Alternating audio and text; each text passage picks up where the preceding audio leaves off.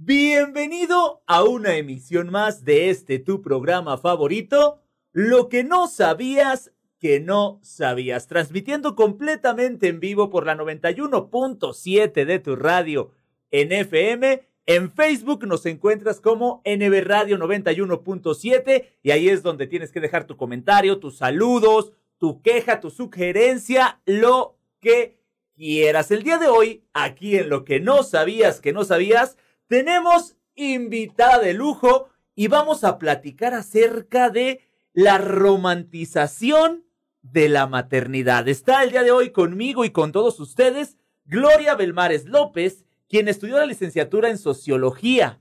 Es la sexta hija de nueve hermanos y hermanas, la primera en toda una generación en terminar una carrera universitaria. Madre y amante de la docencia en educación media superior en comunidades rurales del estado en el subsistema de Telebachilleratos, codirectora de Mujer Entrópica, colectivo feminista aquí en su municipio. Participó en el Encuentro Internacional de Educación Inicial y Preescolar en Cuba en función de delegada en el año 2010. Durante 10 años, coordinadora del programa Aprender Jugando del CENDI Sierra Fría, visitando más de 15 comunidades rurales desprotegidas en el estado. Además, cuenta con una certificación en estimulación prenatal colaboradora en diseño de programas municipales en las áreas de desarrollo social, prevención del delito y la cultura. Para rematar, admiradora del campo, hecha de chile y frijol que cultivaba su padre en la infancia, de su madre forjada con opales, tunas y cactus del desierto de San Luis Potosí. Gloria, bienvenida. Muchísimas gracias. Justamente esa soy yo. Este, creo que sí me quedó bien chida mi reseña. Cuando me la pediste, eh, dije, ya la tengo. Entonces, ya sé. Ya sé, ya sé por dónde ve el asunto. Este, buenas tardes, me da muchísimo gusto eh, la invitación a tu programa y sobre todo con este, este tema que la verdad es uno de los temas que con los años me ha venido apasionando demasiado, que, que me he formado, que he leído eh, y sobre todo que he platicado con mujeres sobre este tema eh, sobre sus experiencias de ser mujer y creo que encontramos una gran diversidad en eso y pues bueno, aquí estamos para compartir. Porque muchos seres humanos, tanto hombres como mujeres, creo que llevamos este concepto de la maternidad a una onda muy bonita, a una onda llena de globos, de estrellas, de cosas lindas, pero tenemos que, que ser conscientes de que hay algo que no es tan bonito atrás de todo eso, de que termina terminas olvidándote de tu papel de mujer por estar al pendiente de una personita más o de, o de una situación social más y, eso le quita lo bonito, lo bello, lo lleno de globos, lo lleno de, de dulzura a esto que es la maternidad. Y bueno, para empezar, ¿qué es esto de la romantización de la, de la maternidad? ¿Qué es en sí el concepto como tal? Bueno, el concepto como tal, eh, si lo una palabra que podríamos decir que es como un ideal al que se aspira y al cual se le ponen como muchísimas, muchísimas este, aspiraciones y sobre todo muchas cargas, muchas cargas sociales y culturales, ¿no? Y el de maternidad específicamente viene del latín eh, que es maternita, biológicamente lo podríamos traducir como una madre que pare, o sea, una madre que da luz a un hijo, pero culturalmente también podríamos traducirlo como el rol que asumen mujeres para el cuidado de los niños o de adultos mayores, ¿no? Dentro de una familia. Entonces, romantizar la maternidad creo que viene de una construcción social tremenda, eh, sobre todo también, y aquí me gustaría puntualizarlo mucho, de una concepción judio-cristiana, ¿sí? Eh, del rol que se le ha dado a la mujer de protectora, de cuidadora, y sobre todo también de, de esta idea de abnegación y sumisión y de entrega total a, a, quienes cuidamos, ¿no? Y que muchas veces eh, se le recomienda malamente o se le aconseja, olvídate de todo y dedícate exclusivamente a esto. Sí. Muchas veces hasta olvídate de ti, olvídate de tus gustos, de tu, lo que quieres hacer, de lo que desde niña quisiste hacer. Hazlo a un lado, ¿por qué? Porque tienes que hacer esto. Creo yo que es algo completamente mal dicho mal dicho, mal construido socialmente y obviamente eh, hay hábitos eh, arraigados tremendamente en nuestra sociedad y en las familias que obviamente hacen que las mujeres asumamos inconscientemente esos roles. Y aquí me gustaría puntualizar también algo que es bien importante. Voy a hablar de la maternidad, obviamente, porque yo soy madre, desde mi perspectiva como madre, como hija y sobre todo también como socióloga y como feminista que soy. Este, existen dentro del feminismo ciertas olas donde se ha buscado la reivindicación de los derechos de las mujeres. Una de las primeras olas lo que buscaba era que las mujeres fueran reconocidas como ciudadanas. Entonces, dentro de este movimiento, el buscar ser ciudadanas, eh, pues se llevó una lucha tremenda. Lo que pasa dentro de esta primera ola es que las mujeres no podrían ser reconocidas como ciudadanas o no podrían aspirar a algún puesto político si eran madres, porque se consideraba que si eras madre no podrías cumplir eh, de manera íntegra tu rol como ciudadana en la participación de la política. Eso nos dice una de las primeras olas, ¿no? Después viene otra ola eh, donde francesa, donde una escritora muy famosa del feminismo, Simone de Beauvoir, explica que las mujeres que son madres no pueden ser eh, eh, exitosas profesionalmente, porque el rol de la mujer entonces le quitaría cierta, cierto desempeño o desenvolvimiento, ¿no? Entonces, sí, justo, justo así como tú nos lo dices, eh, existen demasiadas aspiraciones, demasiadas expectativas sobre lo que es ser madre, y muchas de las madres eh, que conozco, muchas de las madres que he leído en libros, justamente cuando quieren desarrollar una carrera profesional, muchas se encuentran con demasiadas trabas. Primero porque no tienen quien cuide a sus hijos, segundo porque eh, los hombres muchos no cumplen con el rol también de la crianza y tercero porque tampoco hay un Estado que garantice que un sueldo de una madre profesionista le alcance para pagar una guardería, para cuidar la salud de sus hijos y sobre todo también la salud mental de las mujeres. Mira, nada más. Son muchas cosas que, que uno mm, deja de pensar o uno hace a un lado por el simple hecho y la construcción social que mencionas, de que desde que somos niños, yo, yo a lo mejor me incluyo como parte de, del lado masculino, sea, vemos a, al lado femenino como que la que tiene el juguete del bebé, como la que tiene que darle el biberón a su bebé de juguete, como que siempre, tan consciente como inconscientemente tú que lo mencionabas, le estamos dando ese rol a la mujer desde, desde siempre. Desde, siempre, inclusive si tú revisas todavía muchos de los juguetes para niñas, es eh, este el jueguito de té, donde tienes cómo darle de comer a los demás, cómo servir el muñequito al que hay, al que hay que alimentar, que la verdad es un fastidio esos muñequitos. bueno, respeto demasiado a quien se lo regale, pero sí estamos construyendo, desde ahí comenzamos a construir e, este rol de que las mujeres como aspiración, como una de las aspiraciones más grandes, es ser madre. Entonces creo que eh, estos estereotipos que, que, formamos en los niños y en las niñas, eh, pues definitivamente tendrían que cambiar para eh, para de alguna forma em, colaborar todos juntos en la crianza, porque la responsabilidad de la crianza no debe recaer solamente en las mujeres. Amigos, como muchas personas de tu mismo círculo social dicen, es que yo sí ayudo, yo sí le ayudo a, a, mi esposa, yo sí le ayudo a, a la mamá de mis hijos porque pues yo los llevo a la escuela. Yo sí le ayudo porque yo lavé, yo lavo el traste que ensucio yo sí le ayudo. O sea, eso creo yo que eso no es ayudar. desde allí, o sea, desde nuestro, nuestra forma de ah, comunicar lo que estamos haciendo, creo que hay un error tremendo porque no es ayuda. Ajá. Creo que ambos compartimos un hogar, en una familia, bueno, si tienen una familia donde eh, esta familia tradicional, hombre, mujer, hijos, eh, no es ayuda, es una corresponsabilidad. Exactamente, eso debería de ser. Sin embargo, la construcción social nos dice, tú masculino esto, tú femenino esto, que es algo que, que desde siempre estamos viendo, que desde siempre estamos eh, viendo y siempre estamos viviendo, vaya. Claro. Y, Reproduciendo sobre todo en nuestro día a día.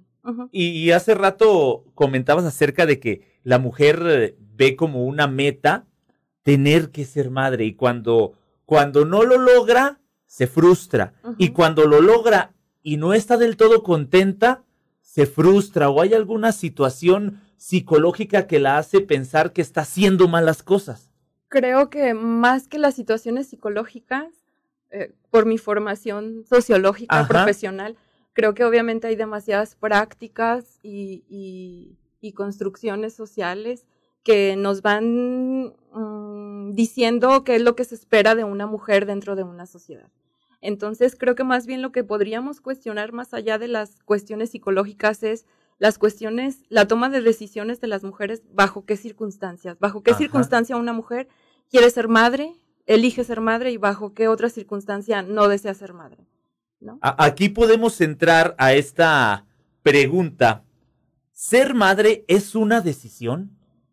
Ser madre debería ser una decisión. Eh, Exactamente. creo que el, el, feminismo, y regreso a esto, ha abierto muchísimo la discusión y, y, estos diálogos sobre los roles que debemos de, cumplir, tanto hombres como mujeres, ¿no? Porque definitivamente eh, creo que ser madre no debería de ser una obligación. Eh, he escuchado a mi propia madre decir que si ella pudiera regresar su vida, que no se arrepiente de los nueve hijos que tuvo, pero que si ella pudiera regresar su vida, hubiera tenido menos hijos y hubiera logrado ser fotógrafa, que era uno de sus sueños. Y entonces, este, creo que todas debemos de tener la decisión de decidir sobre nuestros cuerpos, sobre cuántos hijos tener, sobre nuestros proyectos y lo que queremos hacer. Creo que eso debería de ser uno de los puntos más importantes. entonces, vamos a quedarnos antes ahorita de, de la pausa en que cada mujer debe de ser libre de decidir si sí o si no, sin temor a ser eh, juzgada, sin temor a ser a lo mejor hasta rechazada, sin temor a ser, eh, se puede hacer, decir como que señalada por la Señalada, criticada, es etiquetada, la que no es madre es dejada, ya se le fue el tren, el avión, ya se le fueron todos los transportes, qué bueno que hay Didi y uno le puede marcar. Este, sí, en la sociedad generalmente se nos pone ese estigma a las que no queremos ser madres o a las que no quisieron ser madres, ¿no? Pero es una elección, debe ser una elección libre. Nos quedamos en eh, que ser madre debe ser una decisión y una elección personal de cada mujer. No debe decidir ni la pareja, ni los padres, ni la sociedad en general como tal eh, no deben de tener poder de decisión en el hecho de ser madre de cada mujer. ¿Por qué eh, se dará esa señalización y esa crítica a las mujeres que no desean o no quieren ser madres? Bueno, pues regresaría un poco, obviamente, a esta idea de, eh, de que en nuestro país, por ejemplo, una religión muy importante tiene tan arraigado el rol de la mujer, ¿sí?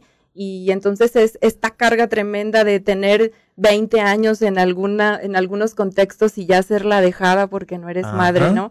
Entonces es súper importante eh, que las mujeres aprendamos desde pequeñas a tomar decisiones que tengan que ver con nuestro cuerpo, ¿no? O sea, el simple hecho de no obligar a mi hija a que bese al tío que ella no quiere besar, que bese al amigo de en la mejilla cuando ella no lo quiere, desde ese momento nosotras estamos enseñándole a apropiarse de su cuerpo, a tomar decisiones sobre ello. Entonces, por lo tanto, eh, las mujeres debemos de ser libres de decidir si queremos ser madres o no. Eh, el apropiarnos de estas decisiones permite que seamos nosotras dueñas de nuestro territorio y el territorio más importante que tenemos es nuestro cuerpo, nuestra decisión de ser madres o no serlo. Entonces, cada mujer es bien sencillo, debe decidir sin miedo al, ¿qué dirán? Sin miedo al éxito, como luego dicen por ahí, debes de ser libre de decidir, ¿saben qué? Yo no quiero por lo que sea, sin necesidad de dar ninguna explicación, sin necesidad de dar, de decir el por qué, de que por si quiere trabajar, por si esto, por si, simplemente porque no quiero. Sin duda. Y ya. Sin duda, sin duda. Todas deberíamos de decidir y aquí me gustaría también enfatizar algo bien importante. Así como hay mujeres que eh, deben elegir libremente ser o no ser madres, también es importante que, eh, podamos abrir los ojos a una realidad que, a realidades que pocas veces se comentan, ¿no?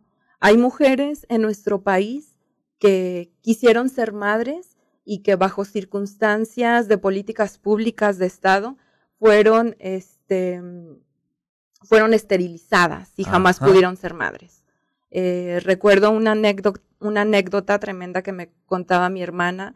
Eh, recién cuando comenzó la vacunación del COVID en algunos estados del sur de nuestro país, muchas mujeres indígenas optaron por no vacunarse contra el COVID-19 porque ellas tenían miedo de ser esterilizadas. Eh, ah, entonces, este es un tema tremendo del que también pocas veces se habla y que también forma parte de esta diversidad tremenda de las maternidades. Si bien hay mujeres que, que tenemos el privilegio hasta de elegir si queremos o no ser madres, hay mujeres a las que ya no se les dio la oportunidad de ser madres porque fueron esterilizadas de manera obligada y, bajo su y, sin conciencia, consentimiento, Y también aquí podemos encontrar eh, otros ejemplos de, de madres que, que siendo madres sufren esta maternidad de haber perdido un hijo por la violencia tremenda que existe en nuestro país. También. Entonces, este, el ser madre tal como esta idea romántica de que es felicidad, de que es cargar a mi hijo, de que es, estos anuncios perfectos que nos ponen en la tele de, de una marca tremenda rosita de una tienda grande de ropa donde va la mamá y la hija de compras pues es una realidad que algunas mujeres viven, pero otras mujeres vivimos otras realidades y viven otras realidades. Las madres en prisión, este, que son separadas de sus hijos a los seis años. Las mujeres indígenas esterilizadas, las madres que han perdido a sus hijos por la violencia.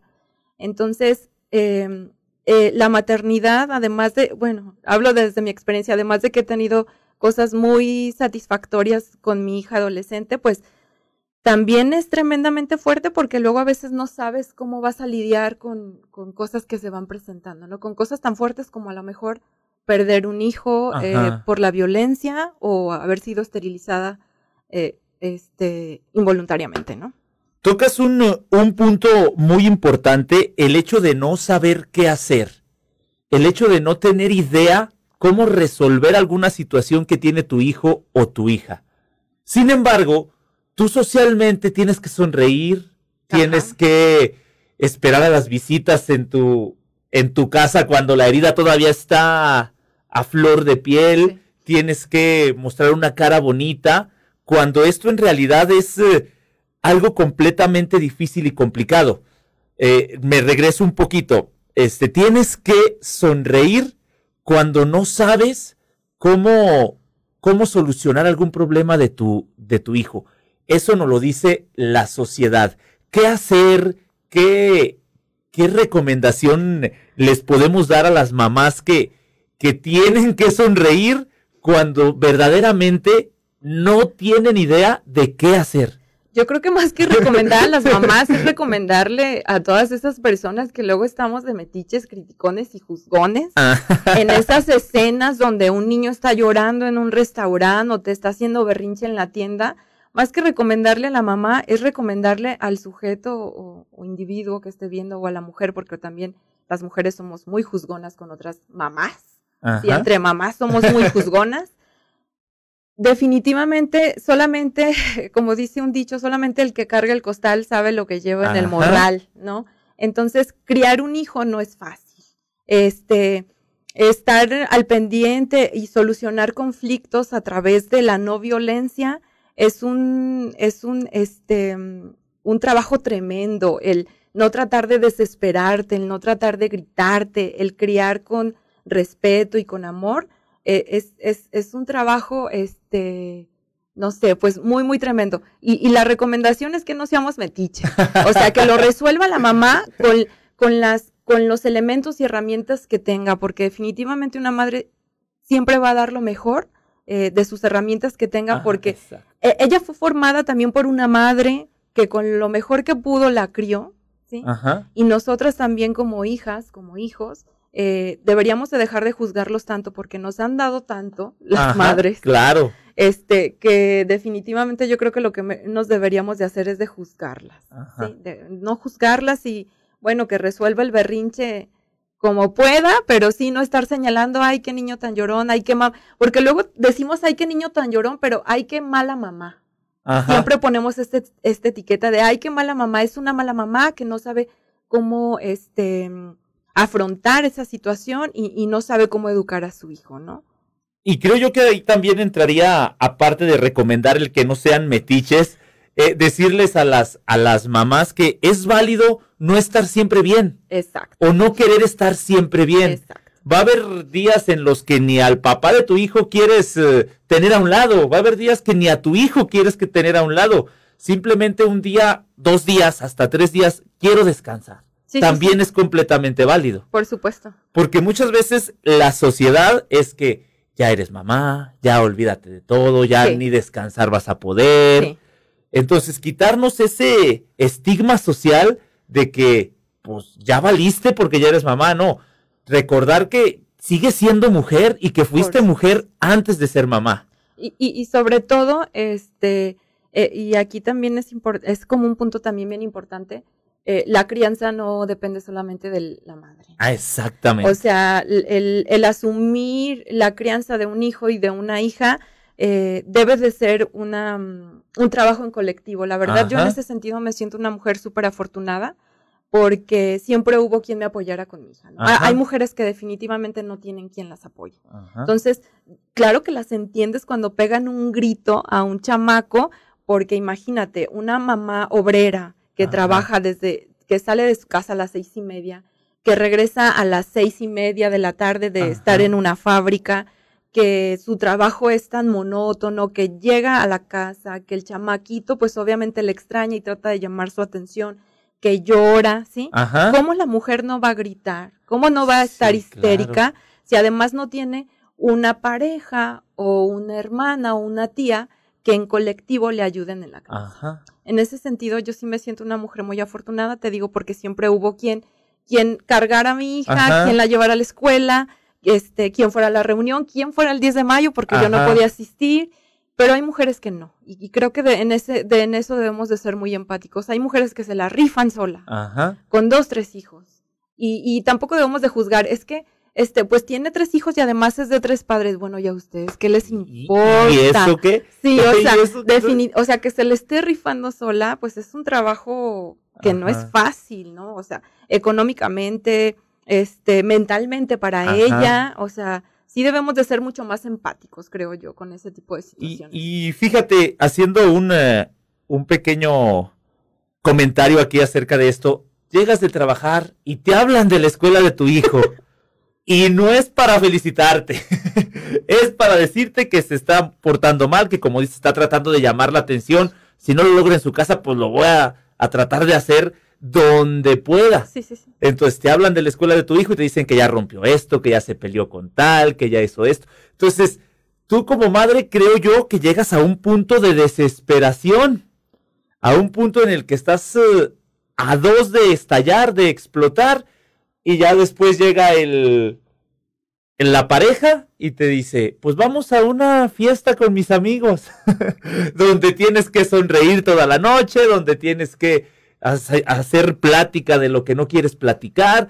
O sea, esto, esto creo yo que va a lo, lo que es lo, lo no romántico de la maternidad. Así es, es, un trabajo duro. De hecho, este, yo me di a la tarea un poquito de preguntar a algunas de mis conocidas amigas y contactos ahí en Facebook les pedí que hiciéramos un ejercicio de cómo definir en una sola palabra lo que era la maternidad. Ajá. Fue muy difícil que me lo dijeran en una sola palabra. Ellos tenían muchísimo que decir. Yo creo que las mujeres tenemos a veces muchísimo que hablar y debemos encontrar esa comunidad con, con otras mujeres o con amigos eh, para expresar todo eso que luego a veces nos guardamos. Pero te voy a compartir así rápidamente algunas palabras que logré rescatar de esas este, experiencias que ellas me contaban.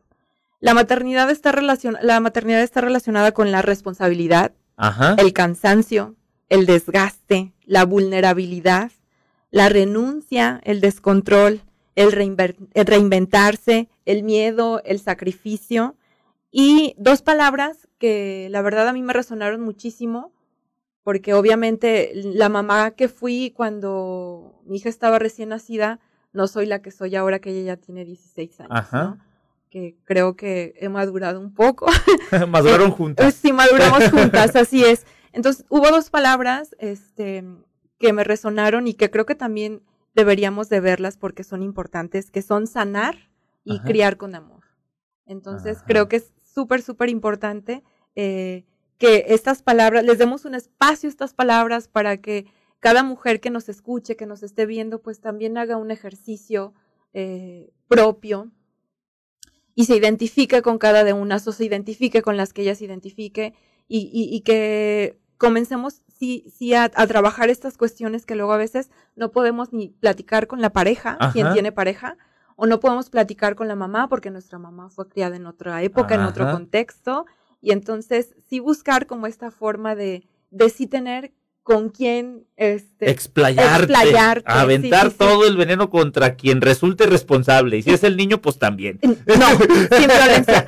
Y, y, sobre todo, retomar algo, algo que me dijiste tú, este, generalmente se piensa que la mujer que es mamá ya no puede salir a divertirse, ya no puede hacer una vida profesional, este, ya no puede salir con las amigas, y porque generalmente se le juzga como mala madre, ¿no? Y entonces en ese sentido creo que sí tenemos que trabajar muchísimo como sociedad porque luego también si hay comentarios tremendos, pero bien tremendos, donde se, se entrelazan dos, dos categorías para mí bien importantes, lo que es la raza y lo que es la clase. Una mujer que fue a la universidad, que tiene un trabajo, digamos, de medianamente donde gana bien y este rollo, sí puede salir a divertirse, sí. No se ve mal que una mujer que es madre de en ese, en esa, en esa categoría sí pueda salir a divertirse porque tiene derecho, oye, pobrecita, trabaja, toda la semana. Sí, pero luego si vemos a una obrera, a una chica que es madre o que trabaja de empleada de mostrador, ¿sí? A esas mamás, y, luego que, generalmente son madres solteras, el estigma y la etiqueta esta de, de la madre buchona, no, de la madre luchona. Luchona, luchona, ajá. Y, y, y entonces, este, a mí me parecen cosas bien hipócritas hipócritas y, y, clasistas y discriminatorias, porque como una chica que es que sí es madre, pero que tiene privilegios de que puede mandarlo a la guardería, de que a lo mejor el, el papá puede tener otro tipo de, de conciencia de sí cuidarle a los hijos, ella sí puede salir. Y la otra que quizás está en otro estrato de clase o no. ¿Sí me explico? Sí, eso son estigmas como sociales que nosotros mismos juzgamos y juzgamos mal. La, la que sí puede dejar su, su hijo en una guardería, sí puede hacerlo. Y la que lo tiene que dejar con su mamá, no, porque ahí viene la crítica, porque ahí vienen los memes, porque ahí vienen infinidad de situaciones negativas, nada más por el hecho del estrato social en el que cada una de las madres se desenvuelve. Sí, sí, sí. Y, y lo, y, y, lo más tremendo es, como te mencionaba también, entre nosotras. O sea, entre propias madres somos bien juzgonas. Y entonces también nosotras como mujeres tenemos que irnos desprendiendo de, de estos señalamientos que hacemos contra otras mujeres porque no todas partimos del mismo piso. No todas tuvimos la misma educación.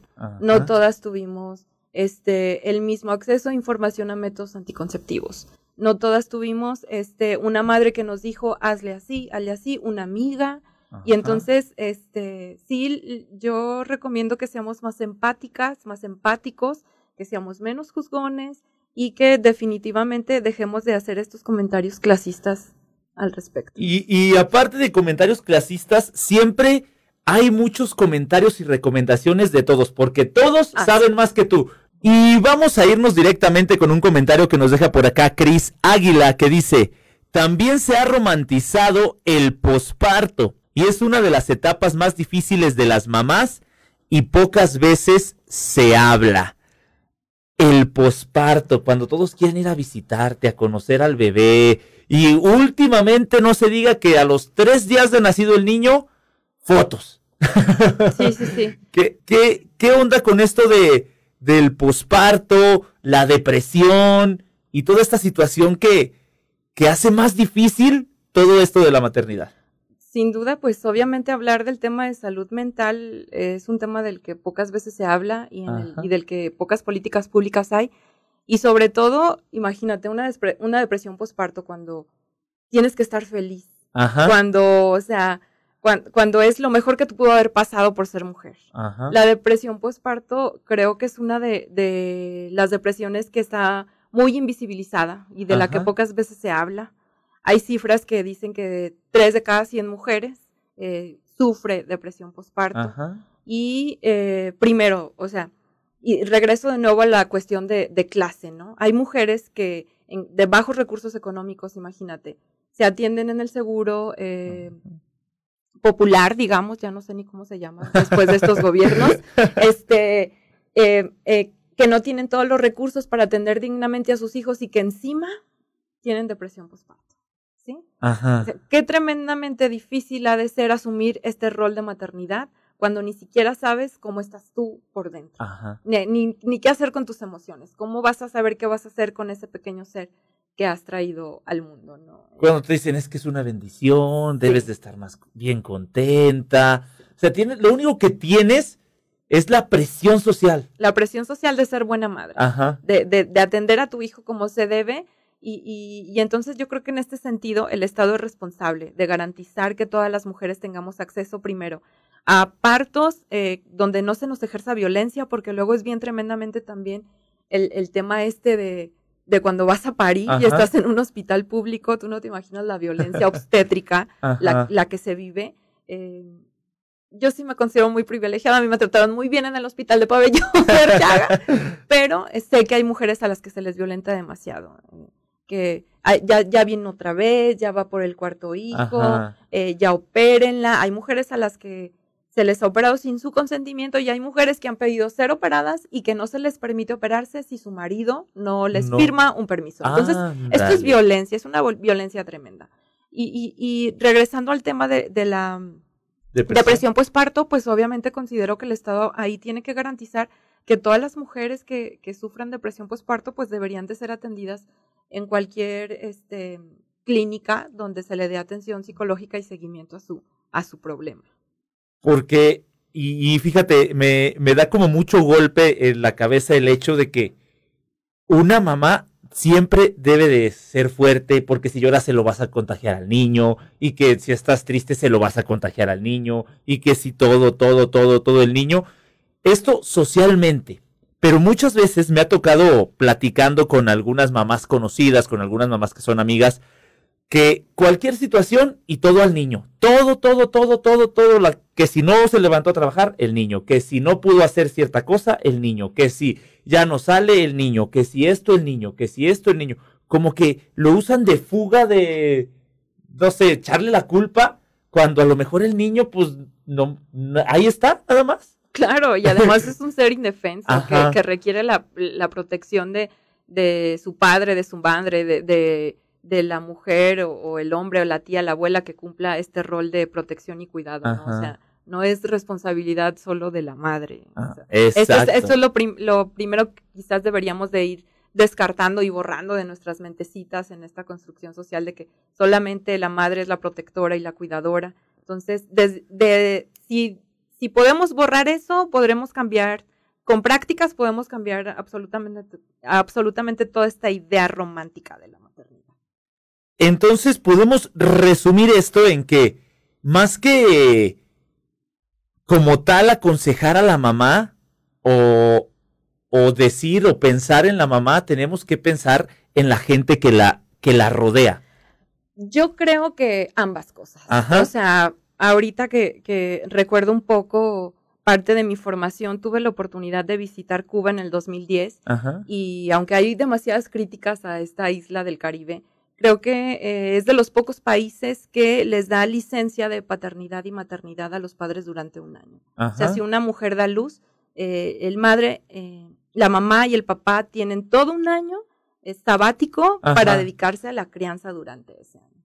Entonces, imagínate, un niño que tiene a su padre y a su madre para cuidarlo durante el primer año de vida, que durante los tres primeros años de vida es donde se um, consolidan eh, aspectos neurocientíficos importantes para el desarrollo integral de las personas, pues si todos nos, diera, nos diéramos la oportunidad de dedicar ese tiempo uh -huh. a estas personas que ya están aquí, ¿sí? Uh -huh. Otro, o, o, o, tendríamos otra sociedad, ¿no? O sea, desde ahí ya está sembrando cosas diferentes.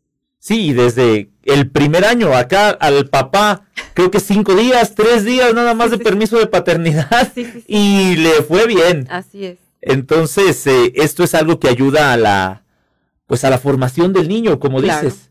Entonces debemos tener eh, mucho cuidado con, con la sociedad como tal en general. Sí, sí, sí, porque este, si borramos esta idea de que las mujeres solamente son las responsables de la crianza, eh, creo que también podemos, eh, podemos sembrar esta, esta, este sueño guajiro que tengo yo de que todos deberíamos de criar a los niños, ¿no? O sea, todos, todos, me refiero a abuelos, tíos, eh, hermanos, primos, la vecina o el vecino. Muchas mujeres han contado con esa, ah, con ese apoyo, con ese apoyo y, y, creo que hay buenos resultados. Quizás otros no tan satisfactorios, pero creo que es responsabilidad de todos la, la crianza de un, de un nuevo ser. ¿no? Y, y fíjate, hablando ahorita de la responsabilidad de todos, ¿qué tan bueno es eh, o qué tan malo, más bien creo que creo que es malo el hecho de que todos a tu alrededor alrededor de la mamá, perdón, todos alrededor de la mamá saben más que ella.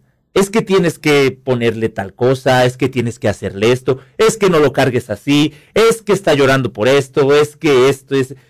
Como mamá, qué tan bueno es hacerle caso a todos estos consejos a veces tan contradictorios, porque tu tía te dice una cosa, tu mamá te dice otra cosa, la vecina te dice otra cosa y tu hermana te dice otra cosa y el doctor te dice otra cosa. Mm, bueno, en mi experiencia de madre, eh, tuve la oportunidad de, de, de, a la par de tener a mi hija, este, pues es que soy una lectora muy ávida, Ajá. entonces, no sé por qué razón, alguna vez me llegó una revista de maternidad a casa y me comenzaron a llegar así durante todo el parto, y entonces yo sí me di a la tarea de leer. Ajá. ¿sí?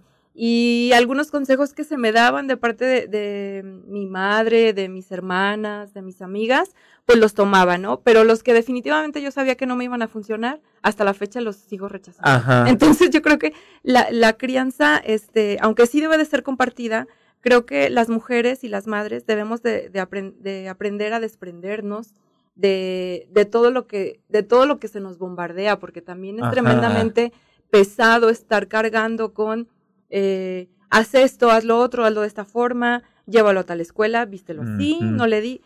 Creo que sí hay límites que debemos de, de, formar en nuestros hijos, pero también hay límites que debemos de poner en las personas que nos rodean y que nos quieren decir cómo educar a nuestros Ajá. hijos. Y, y, poner el filtro, ¿no? Sí. Poner un, un, filtro personal de esto sí, esto no, este sí se pasó de lanza, esto no, esto sí y esto. Entonces hay que tener cuidado porque llega un momento y, y, he sido testigo, a lo mejor nada más he escuchado y he visto como tal, que, que todos y todas quieren opinar. Es que es, les duele esto y llora por esto y no lo cargues así.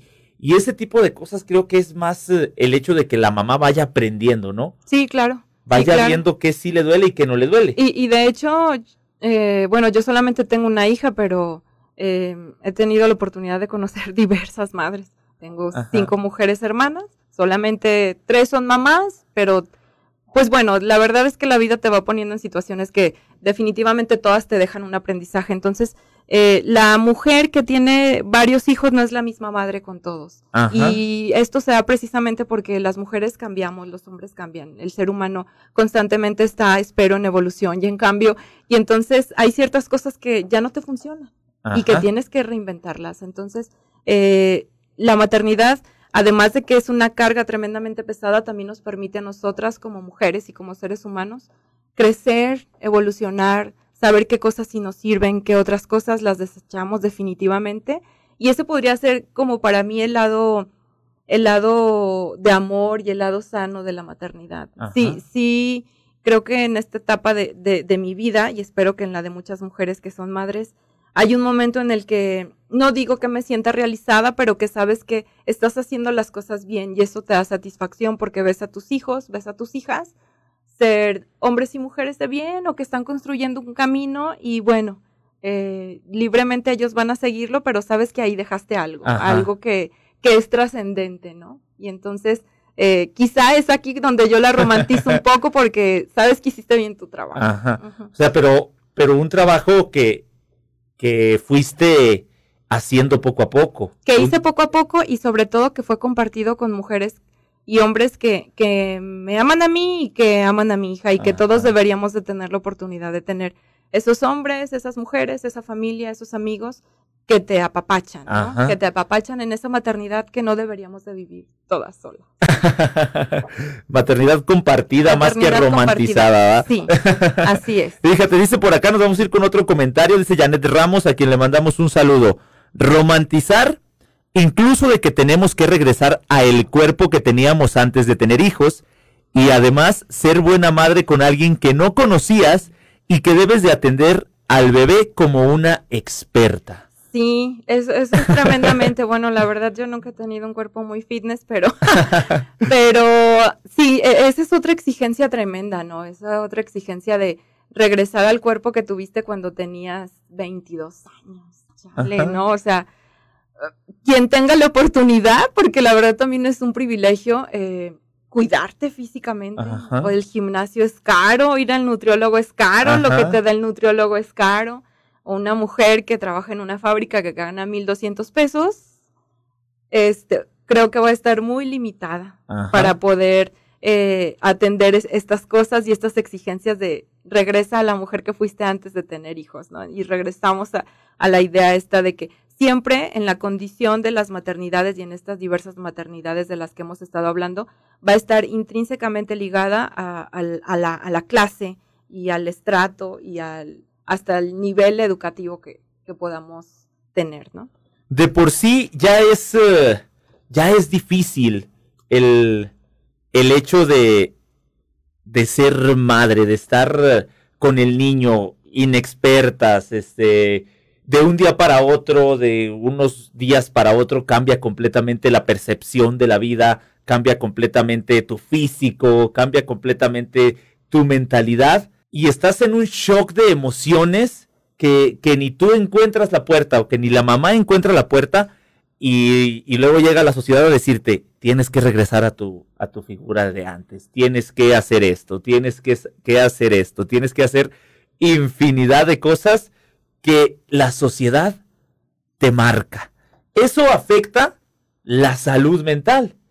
Pero esto vamos a regresar con eh, la maternidad y la salud mental. Gloria nos tiene por ahí unos datos reales acerca de, de lo que es la maternidad en nuestro país. Sí, Sí, de hecho, este, me voy a permitir leerlos.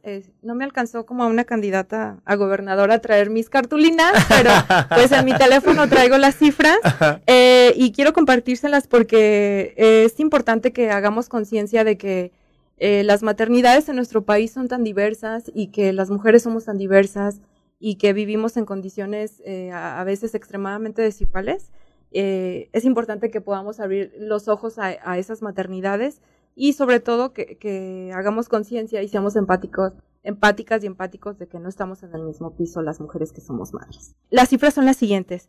60% de las mujeres asesinadas en nuestro país eran madres. Ajá. Eh, cuatro de cada diez hogares tienden a un padre ausente y a una madre que cumple múltiples jornadas de cuidados y de protección económica. 3.300 infancias en nuestro país son huérfanas a causa de feminicidio un problema tremendo, tremendo en nuestro país, que por cierto Aguascalientes está en los primeros lugares a nivel nacional en lo que va del 2022.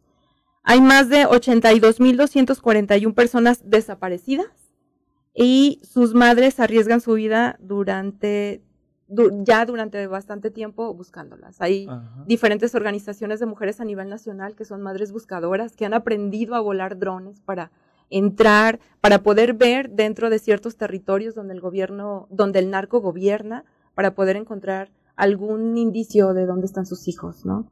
Eh, 44% de las madres solteras no tienen prestaciones laborales. Eh, tres de cada diez mujeres eh, sufren violencia obstétrica durante su parto o violencia sexual eh, sin su consentimiento eh, o de cesáreas no autorizadas. México y esta es una noticia bien triste porque también nuestro estado a nivel nacional ocupa el segundo lugar, es líder en embarazo infantil. Nosotros somos segundo lugar en embarazo adolescente, si no me equivoco. Y tras el COVID, eh, recaen en las mujeres las jornadas extras de cuidados eh, de, en hogares, ¿sí? De, sobre todo, eh, las mujeres los cuidan y sus trabajos no son remunerados. eso, eso qué tiene de romántico, ¿verdad? Eso no tiene absolutamente nada de romántico.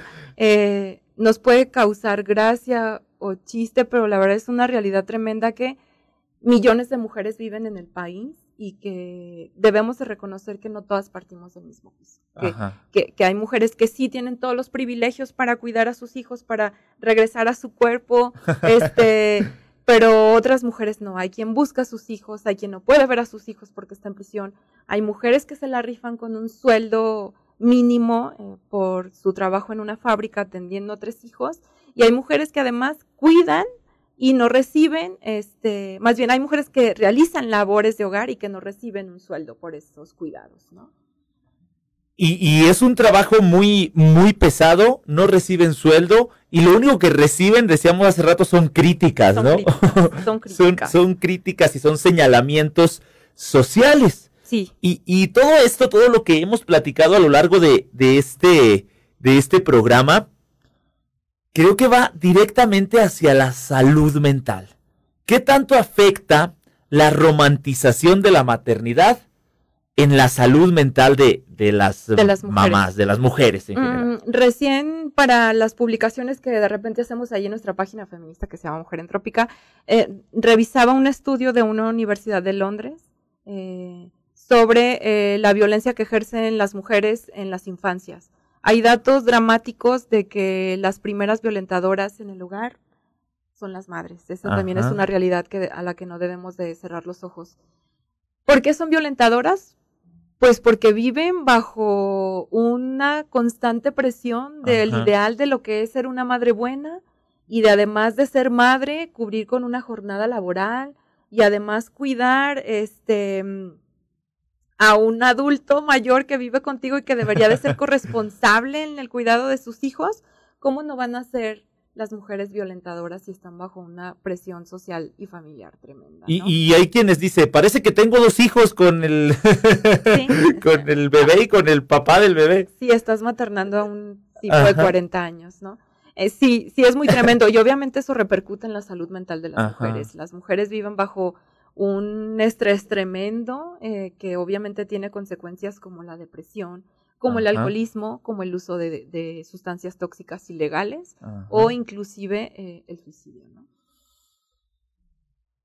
Pues creo que la maternidad, después de todo esto, tiene muy poco de romanticismo. ¿eh? Sí, sí, así es. Y creo que eh, como hombres y mujeres que conformamos y personas de, de, diverso género o preferencia sexual, sí debemos de hacer una crítica eh, a, esta idea tan romantizada de la maternidad, ¿no? Empezando por, primero, dejar de juzgar a nuestras madres, ¿sí? Dejar de juzgar a nuestras madres, dejar de juzgar a la amiga que es madre y que creo que es mala madre porque su hijo se la pasa llorando durante la fiesta, y dejar de juzgar a quien no quiere ser madre em, por diversas razones para construir eh, entre todos esta, esta esta sociedad que nos merecemos, ¿no? O sea, donde quiera hay violencia y entonces encima te violentan por ser madre y porque haces mal tu papel.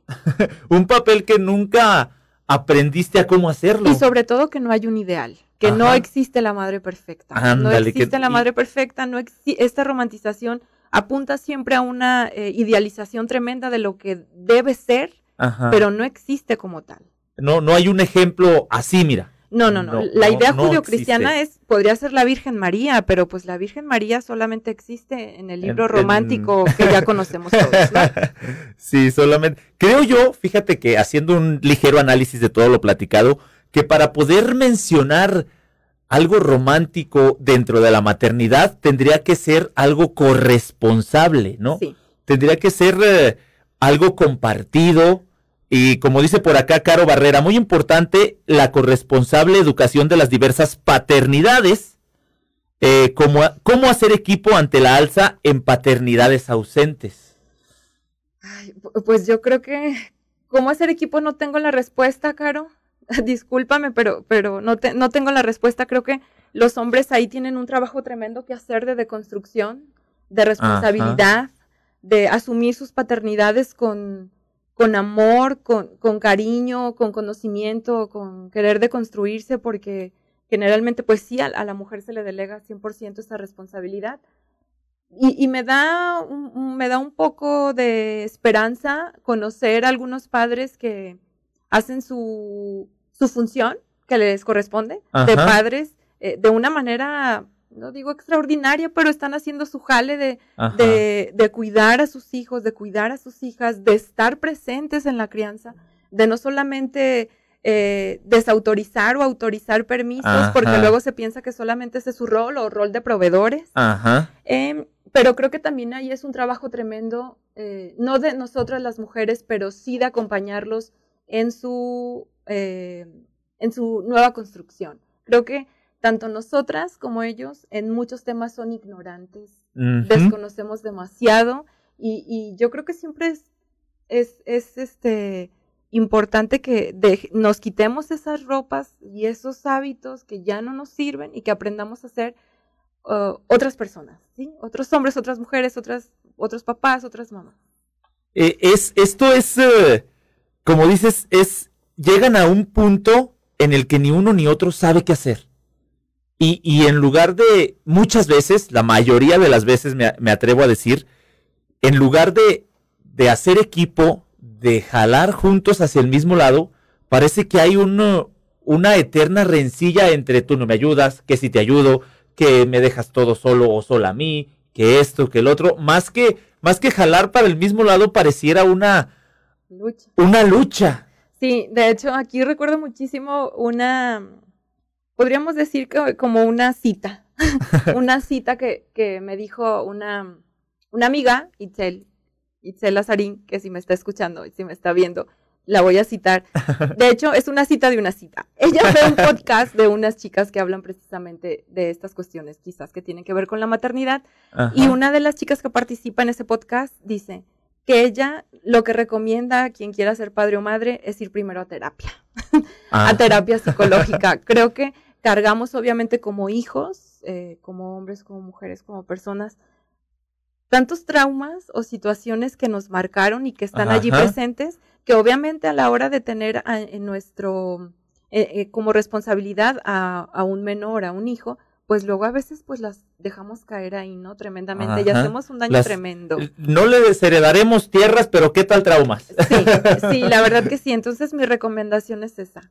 También es importante, quien quiera tener hijos o hijas, pues primero hay que ir a terapia, hay que ir a terapia, hay que sanar esas cosas que luego a veces no perdonamos a nuestros padres, esas frustraciones que traemos allá atoradas y trabajarlas, trabajarlas. Ajá. Trabajarlas y de esa manera se va a acabar la eterna lucha del tú, yo, sí, no. Pues quizás no se acabe porque el ser humano es complicado, somos complicados, pero quizás vamos a tener más herramientas para poder enfrentar estos conflictos y, y solucionar estos conflictos a través del diálogo, ¿no? Entonces, antes de de tomar esa gran decisión, hay que ir a terapia. Hay que ir a terapia.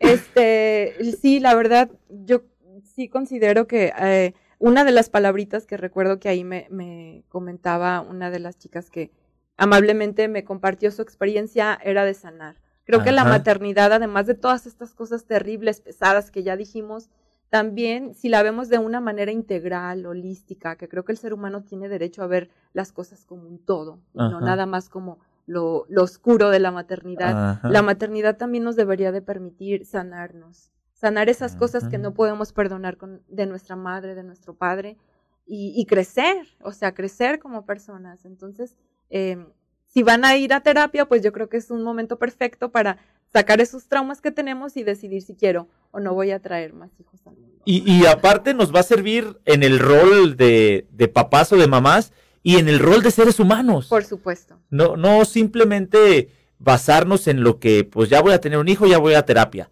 sino también ver que eso nos sirve en general. Claro, no, claro. no únicamente en un punto. Fíjate, quiero hacer mención a este comentario que la verdad eh, este, está muy, muy chido. Dice Moni, ojo, algo súper importante como madre trabajadora, se pide que la mujer trabaje como si no tuviera hijos y que críe hijos como si no tuviera que trabajar.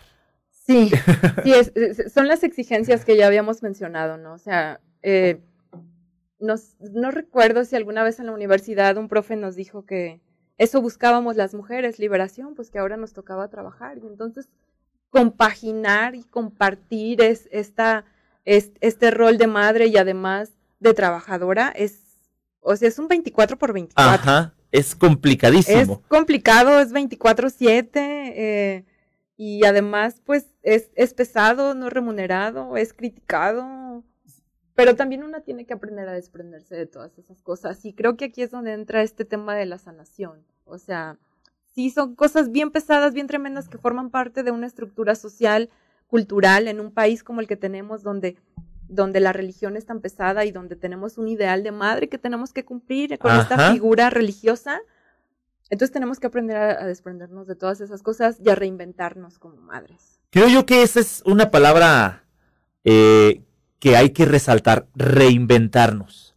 Y, y, no ser eh, la mamá que mi mamá quiere que sea, no ser la mamá que mi amiga quiere que sea, que mi prima, que mi hermana, que, que mi esposo quiere que sea, sino... Ni que los hijos. ajá, sino ser la mamá que yo quiero ser. Claro.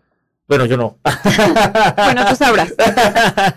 Todo libre. Eh, entonces, hay que ir a terapia la recomendación, recomendación para las mamás antes de irnos. La recomendación que les podría dar a las madres es que definitivamente em, dejemos de castigarnos, somos muy duras con nosotras mismas, eh, nos decimos malas madres, eh, creemos que hacemos mal nuestro trabajo, pero nadie nos dijo cómo hacerlo. Si hay algunos libros que nos pueden guiar, está la terapia, pero definitivamente creo que tenemos que aprender a perdonarnos y a ser más comprensivas con nosotros.